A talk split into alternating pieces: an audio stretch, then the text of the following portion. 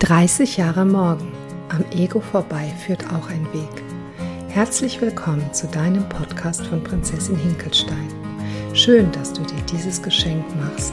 Ein Geschenk aus ganz tiefem Herzen für dich und deinen Weg. Ich weiß, wovon ich rede, wenn es um das Erkennen und Ändern von ganz tiefen Prozessen geht.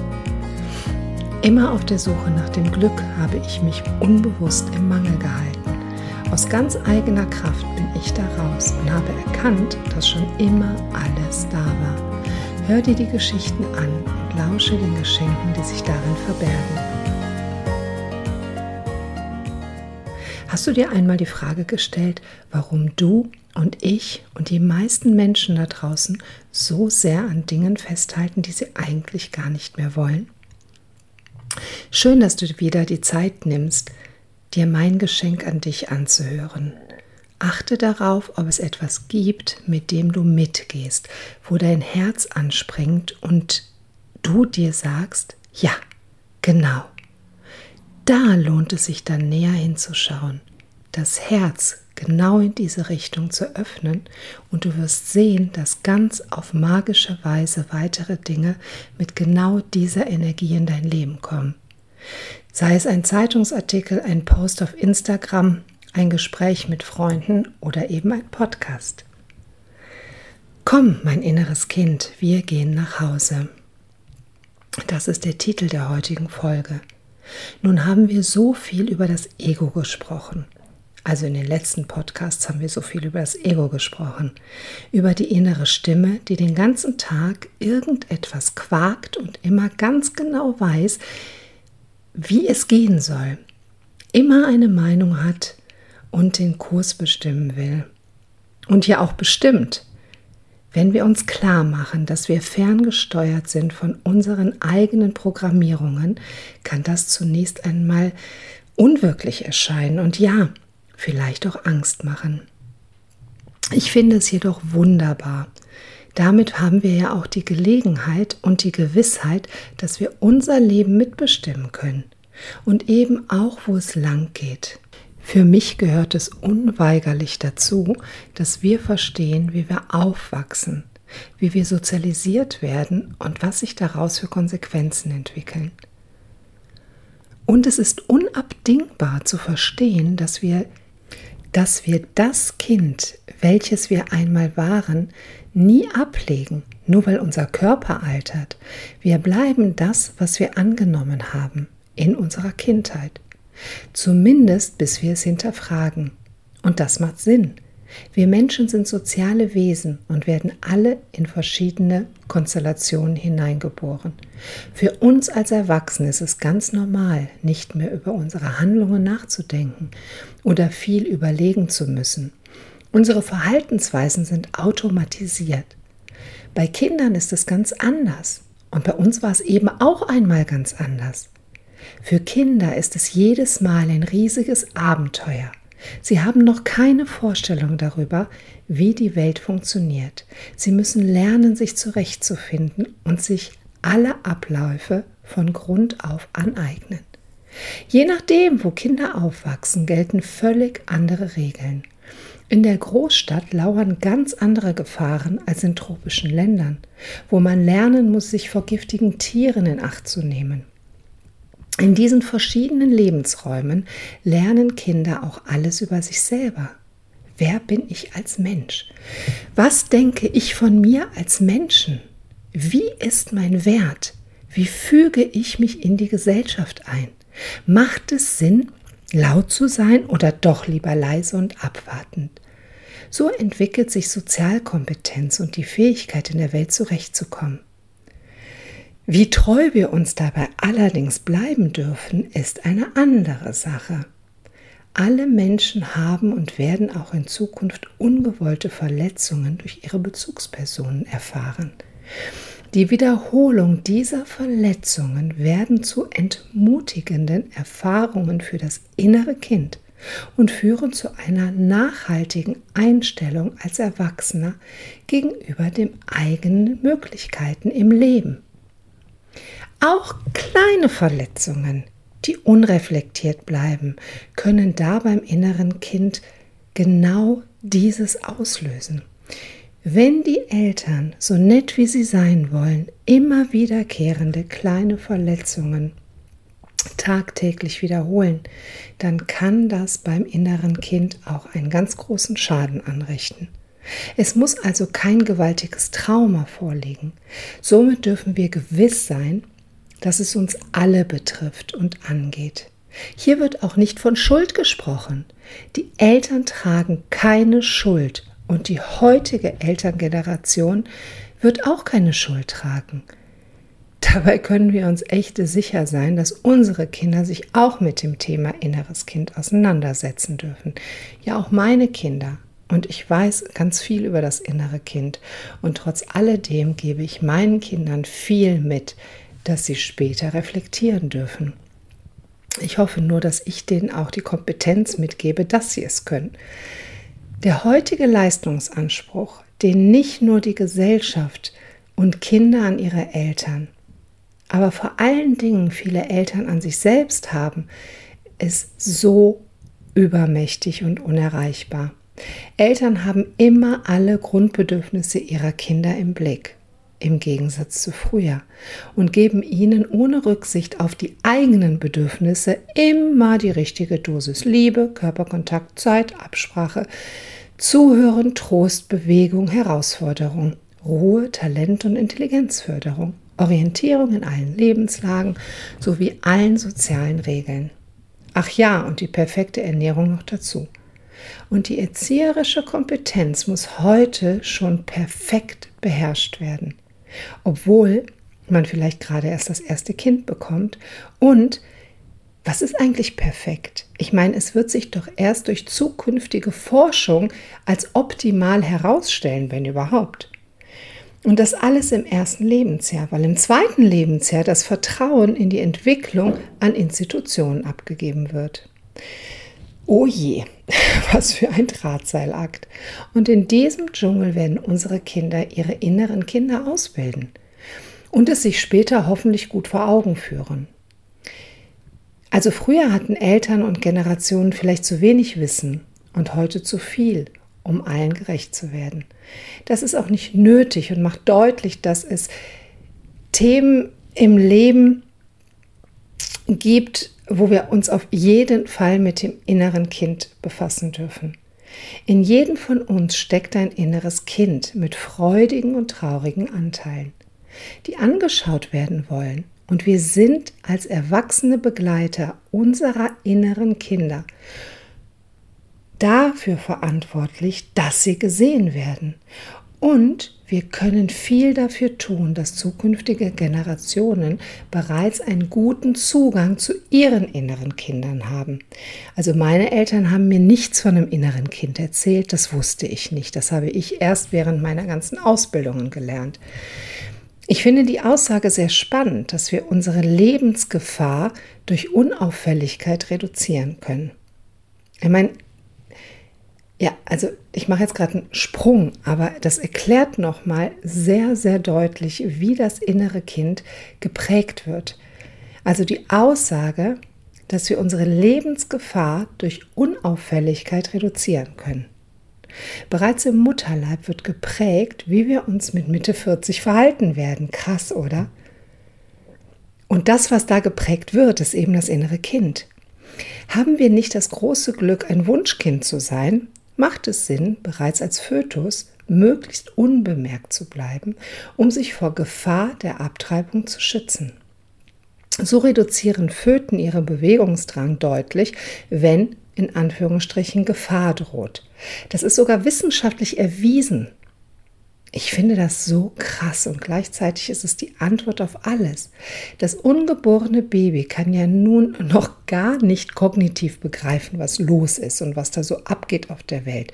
Ob die Mutter nun glücklich über das Kommen des Kindes ist oder nicht und ob es einen gewalttätigen Vater gibt oder nicht.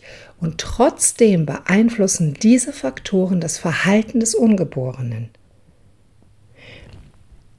Das ist total automatisch und wird in den Zellen abgespeichert. Und wenn wir dann später, eben das kann im späteren Leben eine absolut nutzbringende wie aber auch hinderliche Eigenschaft werden. Wenn man sich unsichtbar macht, immer dann, wenn Gefahr droht, weil wir es einmal gelernt haben, dass es ein Mechanismus ist, der funktioniert, werden wir das im Leben anwenden. Ihr müsst euch mal vorstellen, dass wir wie eine leere Festplatte sind. Und alles, was wir erleben und eben auch schon im Mutterleib erlebt haben, hat diese Festplatte geprägt. Und es kann tatsächlich sein, dass wenn wir immer wieder irgendwelchen Sachen aus dem Weg gehen, dass das durch so eine Geschichte resultiert. Wie gesagt, das kann dann im späteren Leben eine genauso nutzbringende wie auch hinderliche Eigenschaft sein. Und glaubt mir, solange der Ursprung und Sinn nicht wahrgenommen wird, scheint es einfach eine lästige Charaktereigenschaft und bestimmt den Kurs des Lebens. Ob ich mich als Mensch gewollt, gesehen und respektiert fühle, kann also schon von der Information abhängen, die ich als kleiner Zellhaufen von meiner Mutter bekommen habe. Und das ist erst der Anfang. Was wir über uns denken und über uns fühlen und von nun an Tag für Tag fühlen werden, wird in frühester Kindheit geprägt. Nun ist es aber bei weitem nicht so, dass wir unsere Kindheit analysieren müssen bis in das kleinste Detail. Und das macht doch gar keinen Sinn. Was wir allerdings machen dürfen, und das wiederum ist so unglaublich kraftvoll, ist es, sich darüber bewusst zu werden, dass wir noch immer alles sind, was wir erlebt haben und auch immer bleiben werden. Und das Leben tagtäglich Zeit, wo wir hingucken dürfen, weil nicht alles, was wir erlebt haben, hat in uns irgendwelche Strukturen gebildet, die heute hinderlich sind. Aber sind sie hinderlich, dann zeigt uns das Leben das. Wir gucken aber immer dran vorbei. Wir wollen die Dinge nicht sehen. Und wenn du mal hinfühlst, du hast jeden Tag Momente, wo du an deine Grenzen stößt. Jeden einzelnen Tag. Ich persönlich kenne diesen Menschen nicht, der diese Momente nicht hat. Ich kenne allerdings jede Menge Menschen, und da gehöre ich auch zu, die das gerne verdrängen wollen. Und wie gesagt, und das Leben zeigt uns täglich, wo wir hingucken dürfen.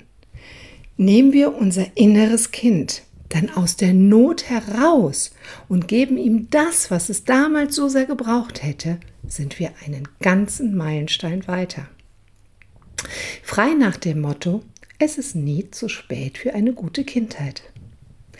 Innere Ruhe stellt sich ein, wenn die Erfahrungen aus der Kindheit nicht verurteilt oder bemitleidet werden, Sie sind vergangener Fakt und damit ein Bestandteil unseres Lebens. Nicht mehr und nicht weniger. Jede überwundene Krise birgt neben einer, mit einer schrecklichen Seite auch ein großes Geschenk. Eine Fähigkeit, die eben sonst keiner hat die wir ausbilden mussten, um irgendwie aus dieser Notsituation, die wir als solche interpretiert haben, entschuldigt bitte, herauszukommen. Also eine Fähigkeit, die sonst keiner hat. Ich erzähle euch eine kleine Geschichte. Ich für meinen Teil bin der absolute Meister darin, gelassen auf alles zu gucken, was so im Alltag geschieht und kaum etwas gegen mich zu empfinden, also etwas persönlich zu nehmen. Also es gibt wirklich wenig Dinge, die ich persönlich nehme. Diese Gelassenheit habe ich in einer nicht so schönen Zeit erlernen können. Ich war zwölf Jahre alt, als ich für meinen kleinen behinderten Bruder zuständig war. Von ihm werde ich übrigens in der nächsten Podcast-Folge berichten. Und die nächste Podcast-Folge, die wird heißen Josip, mein Geschenk. Und hier knüpfe ich da schon mal ein paar Fäden, wo ich dann demnächst anknüpfen werde. Also ich war zwölf Jahre alt und war für meinen zweijährigen Bruder zuständig. Und zwar jeden Tag nach der Schule bis zum späten Abend. Bis ich 27 Jahre alt war und bereits selber Kinder hatte. Josip hat mir gezeigt, dass unvorhergesehene Dinge passieren und sie nichts mit mir zu tun haben oder gegen mich gerichtet sind. So kam es zum Beispiel häufig vor, dass er seine eingekotete Windel geöffnet hat und die Wände damit beschmiert hat. Und ich damit umgehen durfte. Ja, es war zu viel für eine Zwölfjährige. Das steht aber jetzt auf einem anderen Blatt. Und das ist ein anderes Thema. Vielmehr sehe ich hier ein Geschenk oder das Geschenk, das mich ebenso schnell nichts aus der Ruhe bringt und ich keinen Bezug dazu habe, mich angegriffen zu fühlen, wenn Kinder oder andere Menschen etwas machen. Ich kann total rational auf die Dinge gucken und sagen, okay, das ist jetzt passiert. Wie lösen wir das? Und das ist etwas, was ich durch Josip gelernt habe.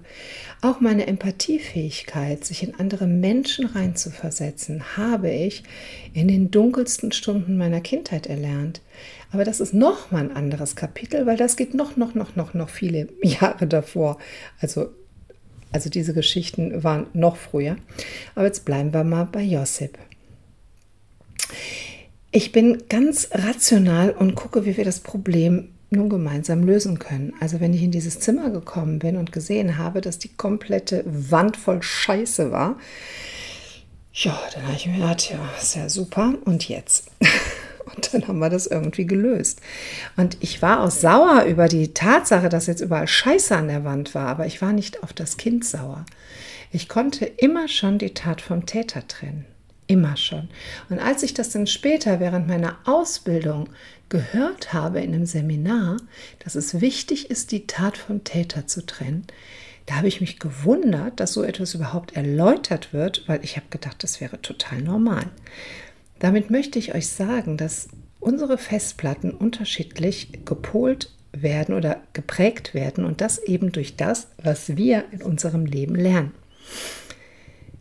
Wie gesagt, ich bin da ganz rational und gucke, wie wir das Problem nun gemeinsam lösen können. Das ist ein Geschenk aus der Zeit mit meinem Bruder.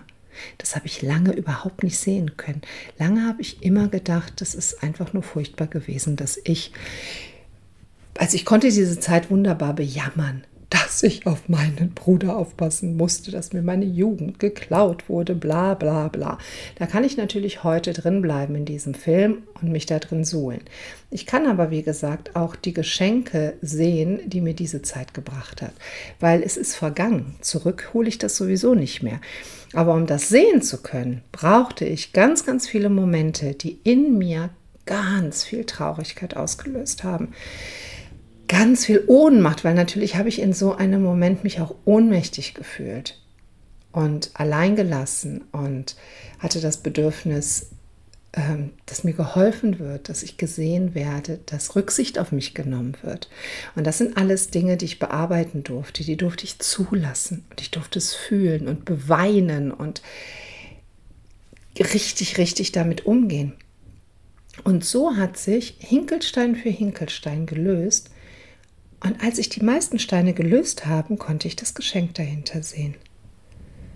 Ja, also wie gesagt, das ist das Geschenk aus der Zeit mit meinem Bruder. Als großen Ballast habe ich mitgenommen, dass ich mich darüber definiert habe, mich um meinen kleinen Bruder zu kümmern. Ich wurde gebraucht und geliebt und war für meine kindlich, also das alles war für meine kindliche Existenz überlebenswichtig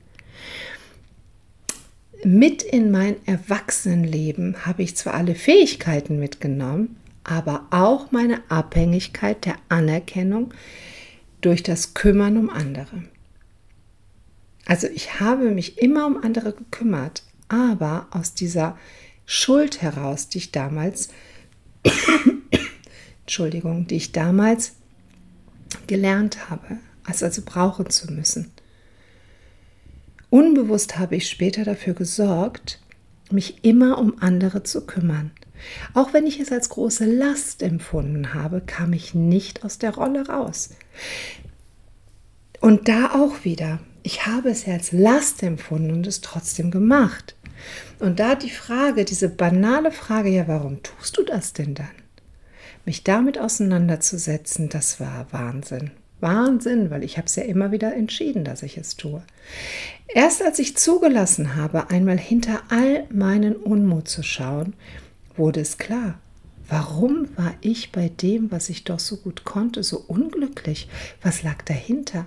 Was für ein Gefühl war vorrangig und was für ein Bedürfnis steckt dahinter?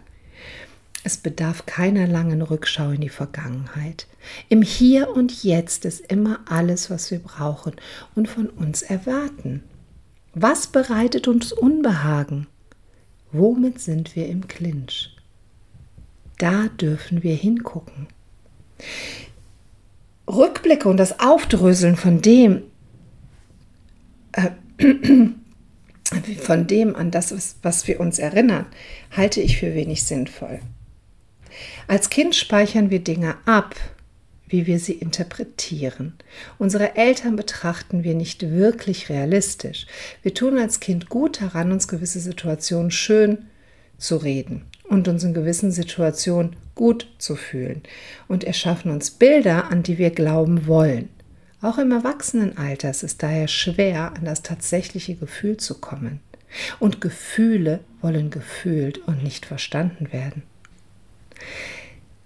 Und wir können eben nicht an das Gefühl kommen und das sehen, was wirklich als Geschenk dahinter liegt. Schuld ist leider immer ein Begleiter. Und viele von uns möchten ihren Eltern also die Schuld ist immer ein Begleiter. Nicht der Begleiter ist schuld, sondern die Schuld ist immer ein Begleiter. Weil Kinder wollen ihre Eltern nicht schuldig sehen. Sie wollen ihren Eltern keine Schuld geben. Und deswegen sagen sie immer, oder auch später im Erwachsenenalter, ja, meine Eltern, das waren gute Eltern. Ne? Also die trifft keine Schuld. Aber es geht einfach nicht um Schuld. Es geht wirklich um etwas ganz anderes. Es geht um das, was einfach ist.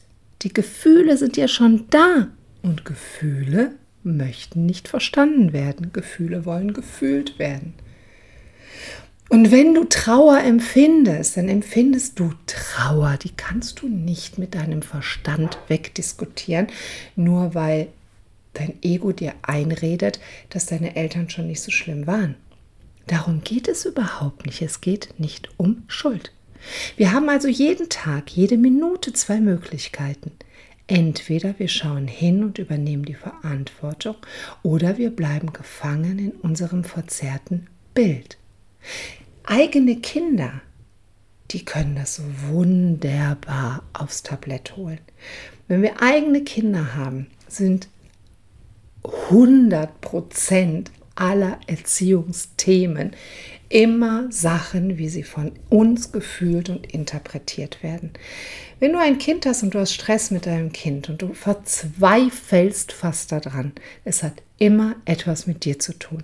Ich habe so viele Jahre Elternkurse gegeben. So viele Jahre Eltern versucht zu erklären, wie sie ihre Kinder erziehen. Und ich habe es irgendwann dran gegeben. Es gibt kein Mittel, dass du verstehst, wie du dein Kind erziehst. Es gibt kein so oder so wird es gemacht. Es hat nämlich immer individuell was mit der Beziehung zu tun. Und das merkst du daran, wenn du zum Beispiel, dich stört etwas total am Verhalten deines Kindes und deinen Partner stört es gar nicht. Das ist eine so subjektive Wahrnehmung, weil es spricht etwas in dir an. In dir wird etwas angesprochen, nicht in deinem Partner. Vielleicht stört dein Partner das gar nicht und andersherum gibt es etwas, was deinen Partner an die Decke gehen lässt und dich überhaupt nicht stört, weil es eben immer etwas individuell mit dem Menschen zu tun hat. Und deswegen muss man sich alle Dinge auch einzeln anschauen. Da kann man nicht pauschal sagen, ja, du musst deinem Kind das und das sagen, du musst es da und da unter Druck setzen und dann wird es sich so und so verhalten. Das funktioniert nicht. Gut, jetzt sind wir ein bisschen abgeschweift, wieder zurück. Also viele Jahre wusste ich nichts über die Existenz meines inneren Kindes. Ich habe auch, nachdem ich bereits Ausbildungen in dem Bereich gemacht habe, keinen Bezug herstellen können. Heute weiß ich, dass ich mich völlig abgespalten habe und mein inneres Kind nicht fühlen wollte, nicht fühlen konnte, weil es einfach zu wehgetan hat. Es gab jedoch immer wieder Situationen, in denen ein Hingucken so viel Sinn gemacht hätte. Ich war stattdessen gefangen in den Gefühlen, die dann am Start waren, statt an das Bedürfnis zu kommen. Und ich habe versucht, die Gefühle wegzumachen und nie daran gedacht, auf das Bedürfnis dahinter zu schauen und wie ich mir das selber erfüllen kann. Schließlich hat es geholfen, immer wieder das entstandene Gefühl zu fühlen und das innere Kind einzuladen, sich zu zeigen. Sicherheit habe ich ihr versprochen und ihr immer wieder gesagt, dass ihr nichts passieren kann. Meine kleine Claudia. Und dass ich aufpassen werde, ganz, ganz sicher aufpassen werde und sie sich zeigen darf. Mit der Zeit ging es immer besser und wir haben uns Geschichten erzählt. Wir sind auch zu den Orten der Kindheit gefahren und haben gemeinsam Gefühle gefühlt. Und so, so viel geweint. Aber es war immer leichter danach und der Zustand innerer Gelassenheit stellte sich langsam ein. Ich möchte dir gerne ein paar Tipps geben, wie du das innere Kind einladen kannst, sich zu zeigen. Geh in den Dialog. Hör einmal hin, wenn Traurigkeit, Schwere oder Angst oder was für ein Gefühl auch immer sich breit machen. Tröste dein inneres Kind, als sei es ein reales Wesen. Nimm es auf den Schoß oder mach etwas, was dir gut getan hätte als Kind. Frag es nach seinem Gefühl.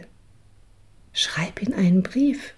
Erzähl ihm, wie seine Zukunft aussehen wird, was für wunderbare Dinge es erleben wird und wie großartig es ist und was für ein großartiges Leben es führen wird. Überlegt euch etwas, das du gerne gemacht hättest als Kind, aber nie umgesetzt hast und wozu du heute noch Spaß hättest, mach es. Sei deinem inneren Kind der Begleiter, den du selber gerne gehabt hättest. In meinen, also ich glaube zwei Podcasts zurück, habe ich von meinem Skifahren erzählt.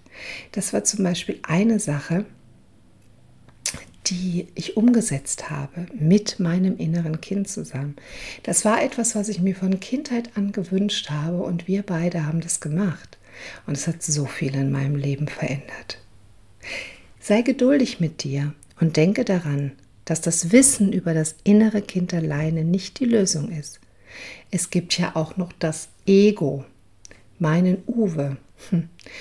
Der weiß, was das innere Kind braucht, um zu überleben dass es ihm heute kaum noch Sinn macht, an diese Strategien festzuhalten, glaubt Uwe dir nicht und wird alles daran setzen, sein Plan zu folgen. Er will, dass du das machst, was sich für ihn rentiert hat. Ich vergleiche es gerne mit einer Scheidung. Das innere Kind sitzt oder steht, sitzt zwischen zwei Stühlen, der Liebe und dem Ego. Es dauert eine Weile, bis du erkannt hast, welche Stimme oder welcher Stimme du nun vertrauen möchtest und wie dosiert sie dir etwas sagen kann und damit steuern wird. Und es bleibt spannend, es bleibt so, so spannend, weil dein Ego, mein Uwe, ist so intelligent und wird sich auch in diese neu erlernten Stimmen einfinden. Und dann weißt du wieder nicht, äh, was ist denn jetzt die richtige Stimme? Es bleibt spannend, aber der Weg nach Hause lohnt sich für dich und dein inneres Kind. Dann erst kehren wirklich Ruhe und Frieden ein. Erst dann bauen sich die Hinkelsteine langsam von deinem Rücken. Und du glaubst nicht, wie leicht es sich durch das Leben gehen lässt, ohne diesen Ballast auf dem Rücken. Der Himmel ist blauer, als du denkst. Aber mit Hinkelsteinen auf dem Rücken lässt er sich nicht so gut erkennen. Ein Blick hier und da, aber nicht mehr. Viel zu sehr musst du dich auf den Weg konzentrieren. Stell dir vor, du stolperst mit dem Hinkelstein auf dem Rücken. Ja, für heute ist hier Ende und ich freue mich sehr, dass du dir Zeit genommen hast und bis zu Ende zugehört hast. Stell mir sehr gerne Fragen oder gib mir ein Feedback. Dann weiß ich, dass es dich gibt und es macht mir noch mehr Freude, diese Dinge für dich zu veröffentlichen. In ganz, ganz großer Liebe, deine Prinzessin. Und nächste Woche geht es weiter und zwar mit dem Thema Josep, mein Geschenk. Dann erzähle ich euch die Geschichte mit meinem Bruder. Und ich glaube, auch da könnt ihr viele, viele Zusammenhänge vielleicht zu eigenen Themen herstellen. Ich finde es immer schön, wenn man aus lebendigen Geschichten schöpfen kann und man über diese Geschichten viel über das Thema erfährt. Also abonniert unbedingt meinen Podcast, abonniert meinen Newsletter, schaut mal auf meiner Seite www.prinzessin-hinkelstein.de vorbei. Ihr könnt mich auf Spotify abonnieren, iTunes und allem, was dazu gehört.